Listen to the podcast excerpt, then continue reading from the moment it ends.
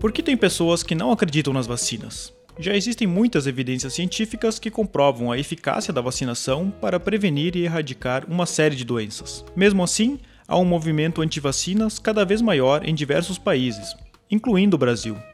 Esse movimento se organiza principalmente através das redes sociais. Seus membros acreditam que as vacinas são negativas e que estão colocando as pessoas em perigo. Neste episódio do Fala Cientista, nós conversamos com Amanda Miléu Almeida, mestra em comunicação pela UFPR.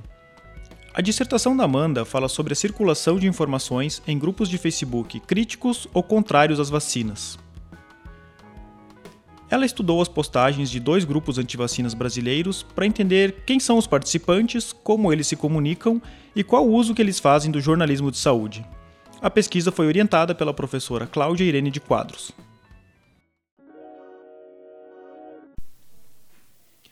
Bem-vindo ao Fala Cientista, Amanda. Antes de tudo, é, você poderia explicar para a gente o que é esse movimento anti-vacinação? Como foi que ele surgiu? Obrigada, Gabriel, pelo convite. Então, o movimento anti-vacinação, ele não é algo novo, né? A gente sabe, todo mundo estudou na, na escola na época das, das disciplinas de história, uh, o movimento anti-vacinação lá no Rio de Janeiro, no começo do século, que o pessoal tinha medo realmente das vacinas. E, mas é muito diferente, a gente pode colocar em dois momentos bem distintos, aquele movimento anti-vacinação e o que é discutido hoje, que a gente vê nas redes sociais principalmente, agora pipocando aqui e ali na imprensa. Antes era uma coisa que era muito impositiva do governo, né? Era preciso que as pessoas se vacinassem, embora hoje também ainda seja obrigatória a vacinação, por bons motivos.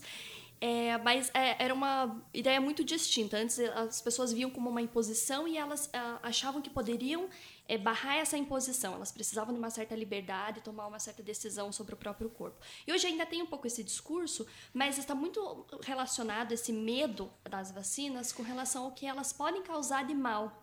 Todo mundo sabe que a vacina faz bem, ou pelo menos né, já é tão divulgado que a gente esperava que as pessoas soubessem que as vacinas são benéficas, que elas trazem muitos benefícios à saúde. Mas uh, também surgiu, principalmente nos últimos anos, uh, com um estudo divulgado por aquele médico britânico Andrew Wakefield, de que ele relacionava a vacina tríplice viral com o surgimento nos casos de autismo no mundo.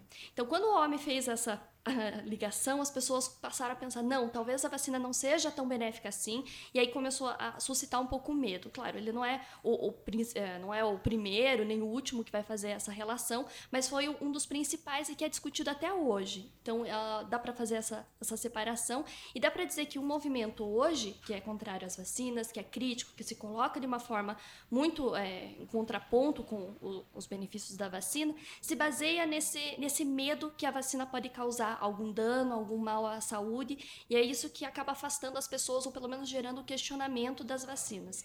Então a gente, não sei se a gente pode colocar como um movimento anti-vacinação, eu acredito que sim, porque é algo que vem crescendo, que vem suscitando pelo menos o debate, mas existe sim hoje um questionamento, uma hesitação essa vacinação, que inclusive essa hesitação à vacina é um dos umas ameaças globais que a ONU decretou para 2019.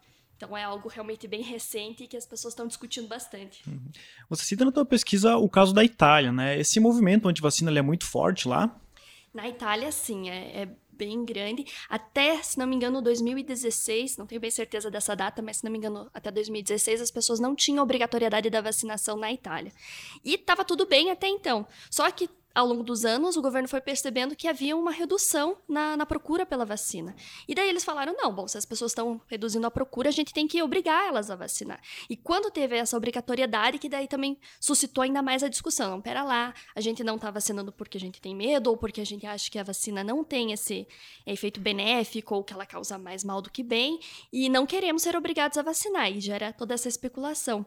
Pelas redes sociais, a gente vê que existe um debate muito grande na Itália, até quando eu estava no começo, desenvolvendo a, a, pesquisa, eu tentei analisar também, a ideia era analisar os grupos no Facebook italianos. Embora não fale fluentemente italiano, alguma coisa a gente consegue pescar, né? E via-se muito essa discussão e a participação das pessoas lá era também em questões de, de, centenas de milhares de pessoas dentro de um grupo, que aqui no Brasil ainda é meio pequeno, ainda está uma discussão baixa ali, com 20 mil pessoas, que é um número considerável, mas em comparação ainda é pequeno. Mas lá realmente é uma discussão bem grande. E nessa nova, nessa onda recente anti-vacinação, qual é o papel da internet?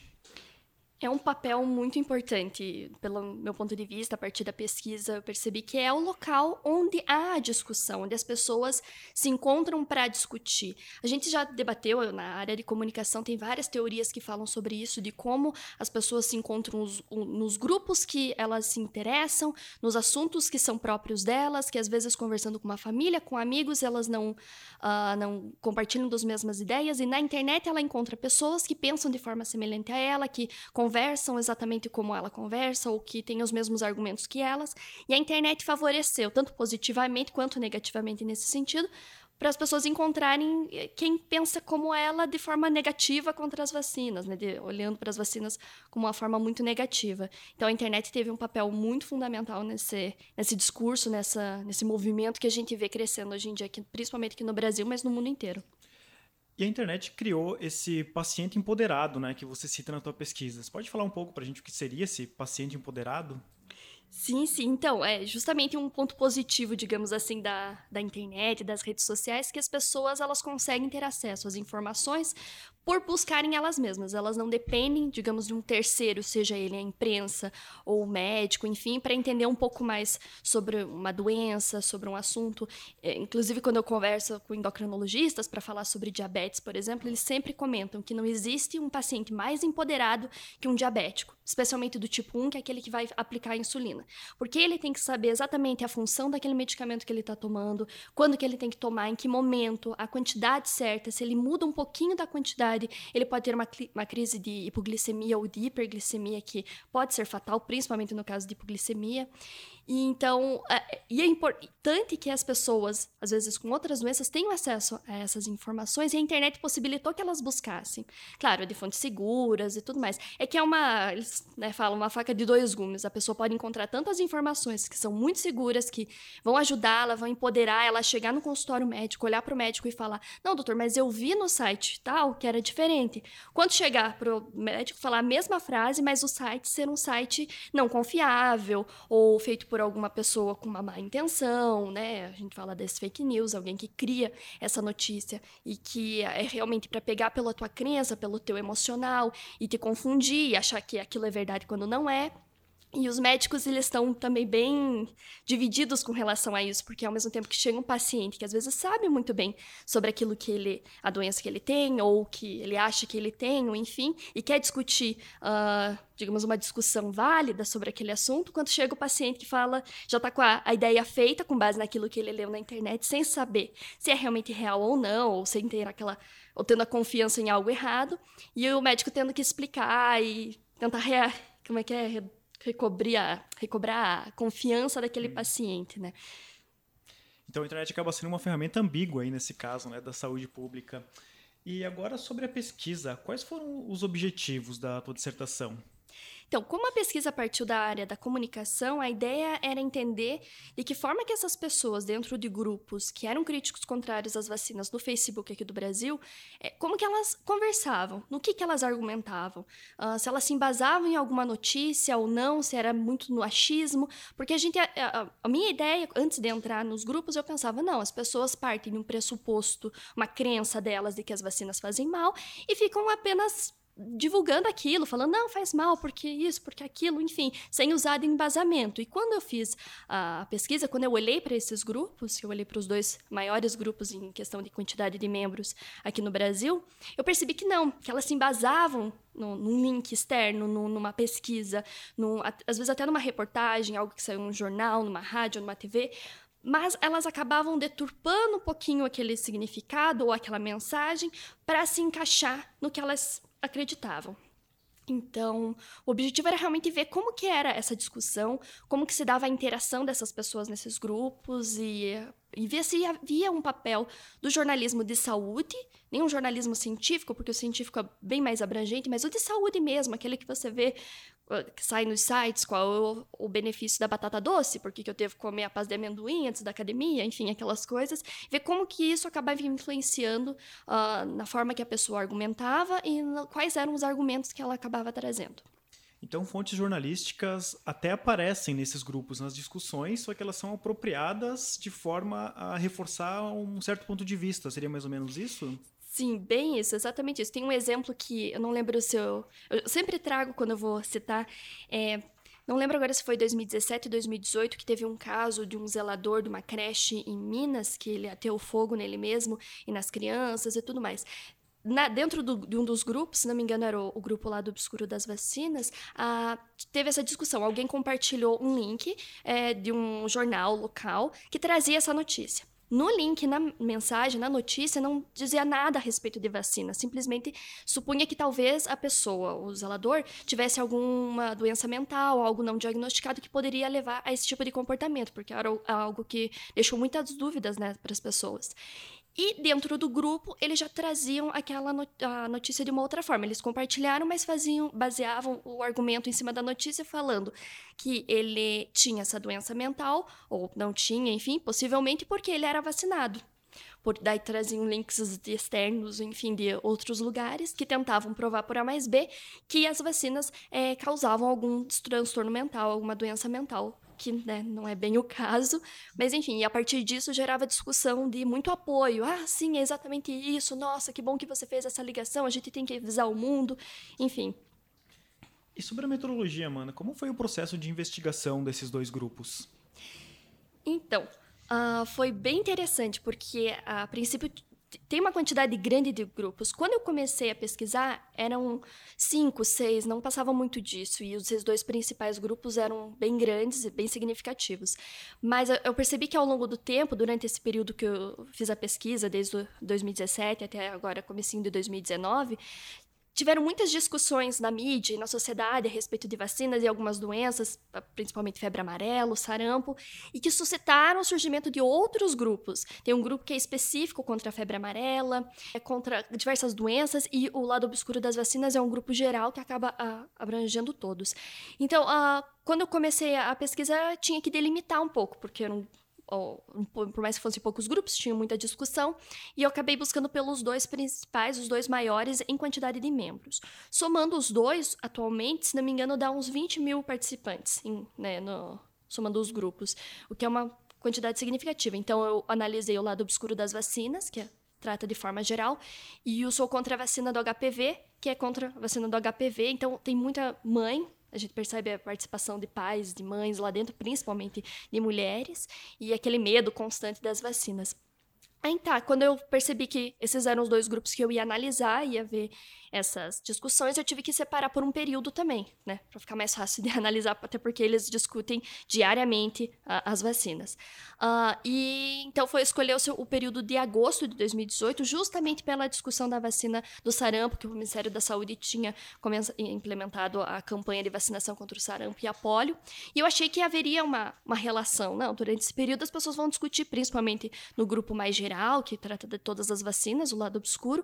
Eu achei que ia ser tratado desse desse assunto específico, mas a, as, as, as, postagens que eu analisei, que foram as postagens mais interativas né, de cada grupo durante esse período, em quantidade de curtidas, compartilhamentos e comentários, não tratava exatamente da, das vacinas de sarampo ou polio, mas ainda assim era de forma bem geral, bem, bem interessante assim a, a abrangência. Então, esse foi o, o, o recorte que eu acabei fazendo de, de, desses dois grupos os maiores, o período de agosto, e as postagens mais interativas, as três postagens mais interativas de cada grupo.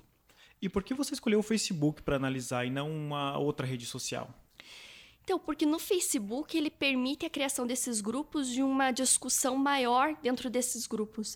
Eu, na verdade, uh, pensei talvez no WhatsApp, algo assim, que eu sei que também é uma discussão grande, inclusive daqui para frente talvez a discussão seja até nesses grupos mais fechados ainda, já que o futuro é pensar na privacidade, nessas coisas, mas uh, no Facebook me permitiu isso. Tinha, eu vejo esse crescimento da discussão ali dentro e eu percebia que o número de participantes só aumentava nesse, nesse período, no, mesmo no começo, quando eu entrei nos grupos, quando eu comecei a perceber a discussão ali dentro. Então eu achei que ali poderia dar um, uma boa discussão. E a rede social é, é o, o caminho, né? Não, da, da, discussão antivacinal ou qualquer discussão, acho que até terraplanista hoje em dia, que você for falar de teorias da conspiração, é, acontece nas redes sociais mesmo. Então.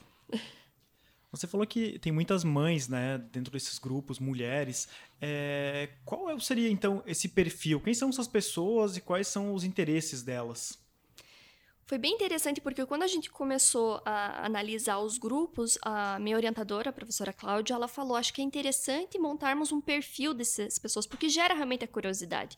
Muita gente me questionava, mas será que não são robôs que estão lá dentro, de, né, discutindo isso? E eu falava: não parece robô, mas vamos conferir.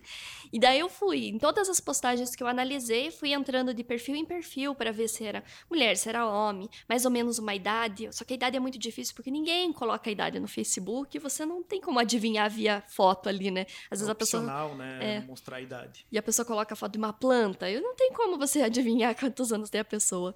E então eu acabei olhando tanto para o gênero, ou se era casada, se tinha filhos, enfim, um pouco de tudo assim. E o que a gente percebeu, tanto no grupo do lado obscuro das vacinas, quanto no grupo Sou contra o HPV, a predominância de mulheres, que tenham que tem também várias discussões, tanto mulheres por serem mães, e tinham muito mães, muitas mães também, principalmente no grupo é, Sou contra a vacina do HPV, aquela preocupação com a saúde da família, com a saúde dos filhos, enfim, mais às vezes do que dela mesma, mas também é muito histórico saber que a mulher se preocupa mais com a saúde do que o homem.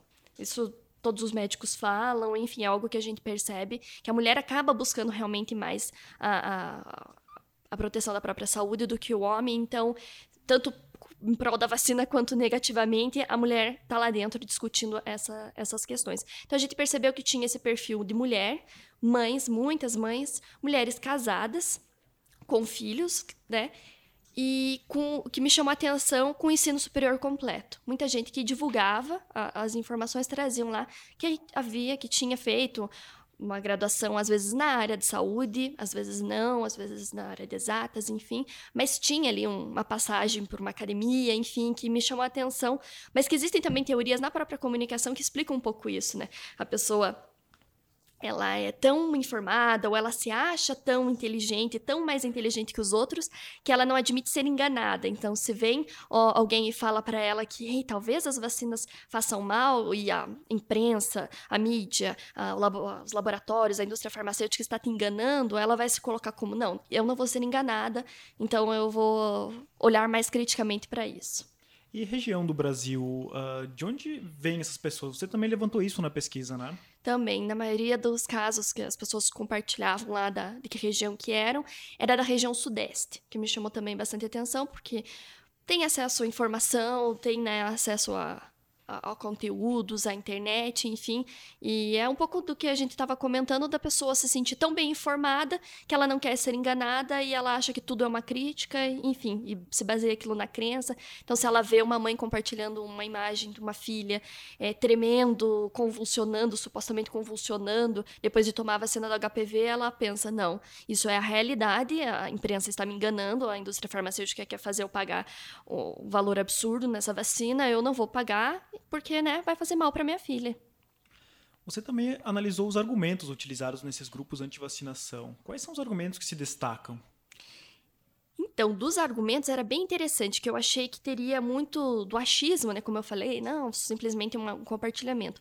Mas não, eu, eu dividi, na verdade, quando eu fui olhar, tanto a forma que as pessoas argumentavam quanto os argumentos em si.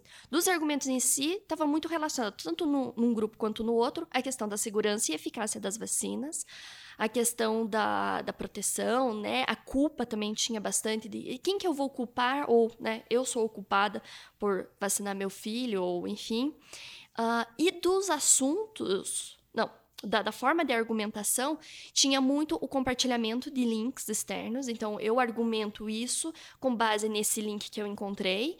Além também dessa do compartilhamento desses links, relato de história pessoal. Isso era muito, muito, muito prevalente no grupo lá do é, Sou Contra a Vacina do HPV, porque como tinham muitas mães, como era de uma vacina específica, a gente via muito compartilhamento dessas histórias. Às vezes não era nem história minha, era história da minha vizinha ou da prima da minha vizinha que aconteceu alguma coisa com ela, enfim.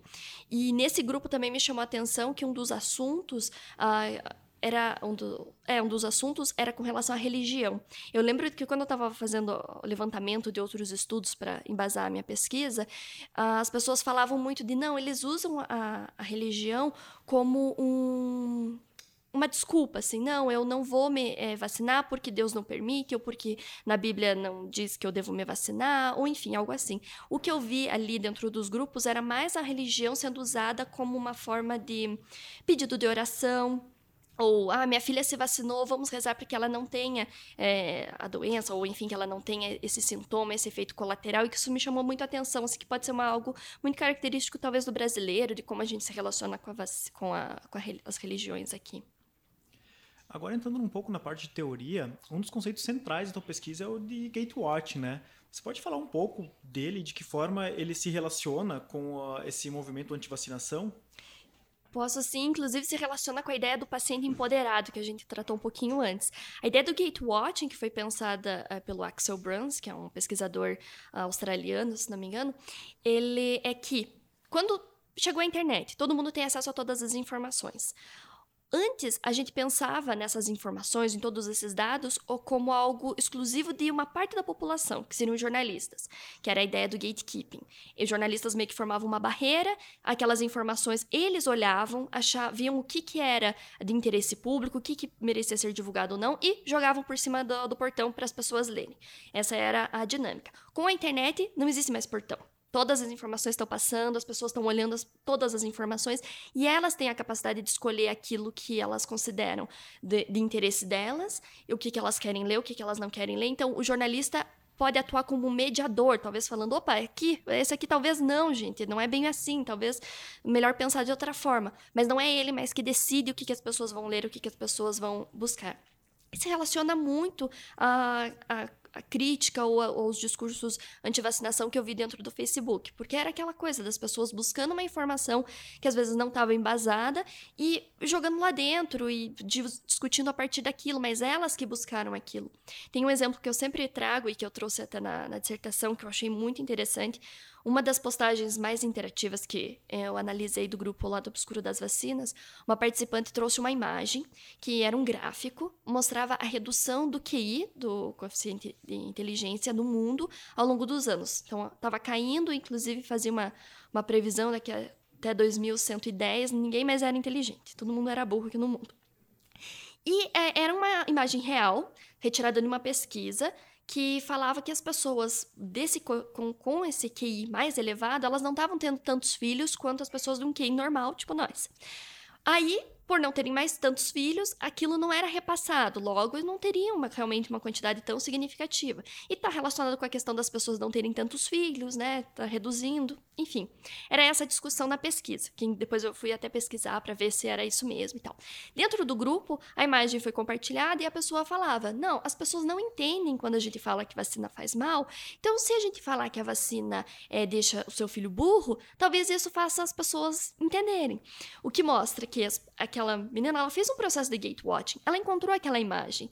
Por mais que não estivesse exatamente condizente com aquilo que ela acreditava, ela pegou aquela informação e encaixou, ela, né, deturpou um pouquinho, mas mostrou, não, isso está claramente relacionado com as vacinas, porque da data em, em, diante ali a gente percebe que houve uma redução na vacinação, um aumento na vacinação, logo uma redução na inteligência, enfim, e sempre tinha aquele apoio, comentário da, da, da, pessoa principal, isso a gente via muito também como uma forma de argumentação, era sempre, muito bem, isso aí, eu concordo com você, que bom que a gente descobriu isso, porque agora a gente precisa compartilhar isso para o mundo, as pessoas precisam saber. Então tem essa. Esse é o. Como é que diz? A parte prática, digamos assim, do gatewatching. não é necessariamente é, uma informação falsa, uma fake news, mas dá um novo significado né, a algum tipo de informação, né? retrabalhar uma informação. É, falando nisso, você identificou muitas fake news ou informações nitidamente falsas nessa pesquisa? Algumas sim. Não eram sempre. O que eu vi mais era isso, das pessoas pegarem uma informação que essencialmente estava correta, mas deturpando um pouquinho, tentando deixar mais uh, condizente com aquilo que elas acreditavam, ou que elas achavam que deveria ser o correto. Mas, sim, alguns sites, uh, principalmente sites gringos, estrangeiros, enfim, de fora, que traziam uma informação do tipo: ah, o Bill Gates quer que todo mundo se vacine, mas os filhos dele não se vacinam. Enfim, que ele tem com a, com a esposa uma, uma campanha de vacinação global e tudo mais. E, mas não era assim algo tinha, como eu olhei as, as, postagens mais interativas apenas, só três de cada grupo, então eu não tive, não consegui ver todas, né? Não consegui ver o, um amplo espaço. Mas uh, havia realmente o compartilhamento. Se eu pegasse, por exemplo, uma semana, um mês, e fica a sugestão para quem quiser pesquisar, olhar um pouquinho mais a fundo, um período um pouco maior, é, com certeza uh, pipocam vários sites que você olha e fala: nossa, gente, tá muito errado isso aqui. E ao longo da pesquisa, Amanda, que tipo de informação mais te chamou a atenção? Ou seja, que, que aspecto desse movimento anti-vacinação assim, mais te impressionou? Acho que me impressionou um pouco a ingenuidade um pouco das pessoas e bastante o medo. Dava para ver, assim, na, no discurso delas, esse medo. E que faz sentido. Eu tentava me colocar muito no, no lugar dessas pessoas, de por que, que ela acreditou que aquela menina, enfim, no vídeo, realmente estava convulsionando por conta de uma vacina. Aí eu, por exemplo, não sou mãe ainda, mas se eu fosse mãe, acho que a minha primeira reação seria também de uma crítica, de um medo, de. Então, essa acho que eles pegam muito por isso, assim, quando há um compartilhamento de uma notícia assim que mexe com a saúde, as pessoas primeiro ficam com medo. Então, isso me chamou muito a atenção, assim, quando tinha esse compartilhamento da, dessas informações e as pessoas acreditavam muito rapidamente naquilo. E elas também descartavam muito rapidamente quem pensava de uma forma contrária. Tinham pessoas que estavam no grupo os grupos, os dois que eu analisei são grupos abertos, então se você buscar no Facebook, você encontra e consegue ver toda a discussão. Para você interagir com eles e tudo mais, uh, se não me engano, você precisa fazer parte do grupo. E, então, mas tinha muita gente que eu via que entrava, às vezes olhava para eles e falava: "Não, vocês estão errados nessa questão". E, por conta disso, disso, disso, e tentava argumentar, e eles uh, rapidamente afastavam a pessoa, bloqueando a pessoa. Então a pessoa além de não conseguir interagir, ela também não tinha mais acesso àquela informação. Isso também me chamou a atenção, que era que é algo próprio meio que da, da atualidade, né? A gente sabe que é, é muito difícil, todo mundo está muito polarizado, difícil sentar e conversar e tentar entender o lado do outro para, puxa, da onde será que você está falando para eu pensar de uma forma tão diferente e você pensar de uma forma tão diferente de mim, enfim. Ainda isso falta também lá dentro do grupo, mas também a gente sabe que não é exclusivo de lá. O problema é que lá o impacto é real na saúde pública, né? A gente sabe dos casos de sarampo no Brasil, crescendo. Nos Estados Unidos também agora uh, vi uma notícia hoje que eles estão também correndo o risco de perder uh, o certificado de, de país isento da, do sarampo aqui nas Américas, como o Brasil já perdeu também.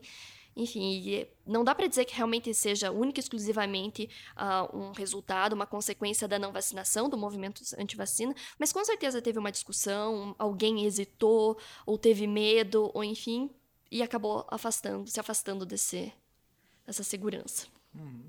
E por fim, Amanda, que outros estudos você acredita que possam ser realizados sobre esse mesmo tema, principalmente na área da comunicação? Nossa, tem muita coisa, eu acredito que ainda dê para olhar, porque eu olhei um, um, pedacinho de um pedacinho, mas é muito interessante, e isso foi até discutido durante a, a minha banca de dissertação, era como que eles pensam, por que, que eles pensam dessa forma, por que, que as pessoas acreditam dessa forma, o que, que a gente pode fazer para tentar convencer essa pessoa. E eu fiz recentemente, entrevistei recentemente o professor Paulo Vasconcelos, e que até inclusive uso na dissertação, ele é muito uh, médico, muito inteligente e já discutiu bastante essa questão das vacinas, embora esse não seja o foco da pesquisa hoje dele. Eu perguntei justamente para ele, mas como que vamos convencer? E ele deu uma resposta ótima que eu fico pensando faz muito sentido, principalmente nessa área de saúde e nas vacinas. É um pensamento cíclico.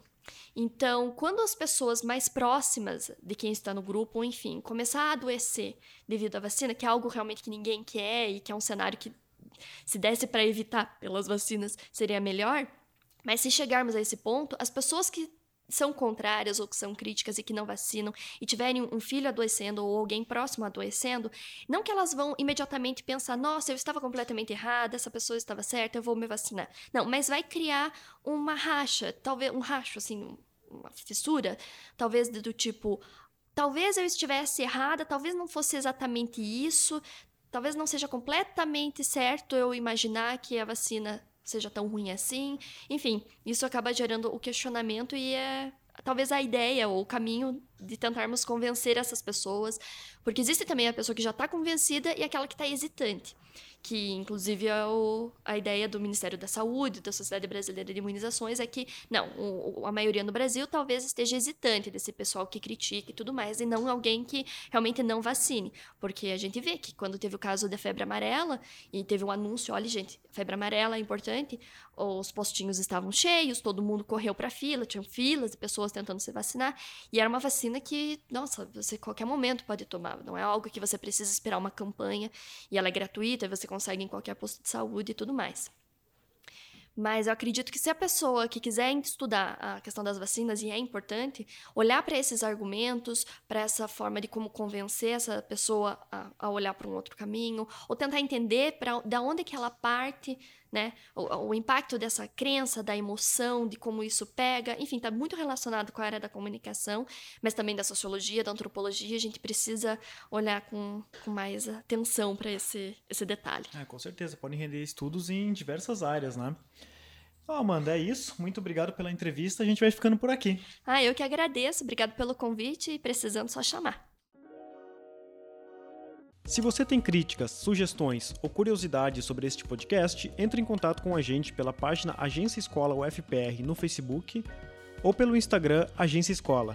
E se você é pesquisador da UFPR, esperamos você para uma conversa aqui no Fala Cientista. Um abraço e até o próximo episódio.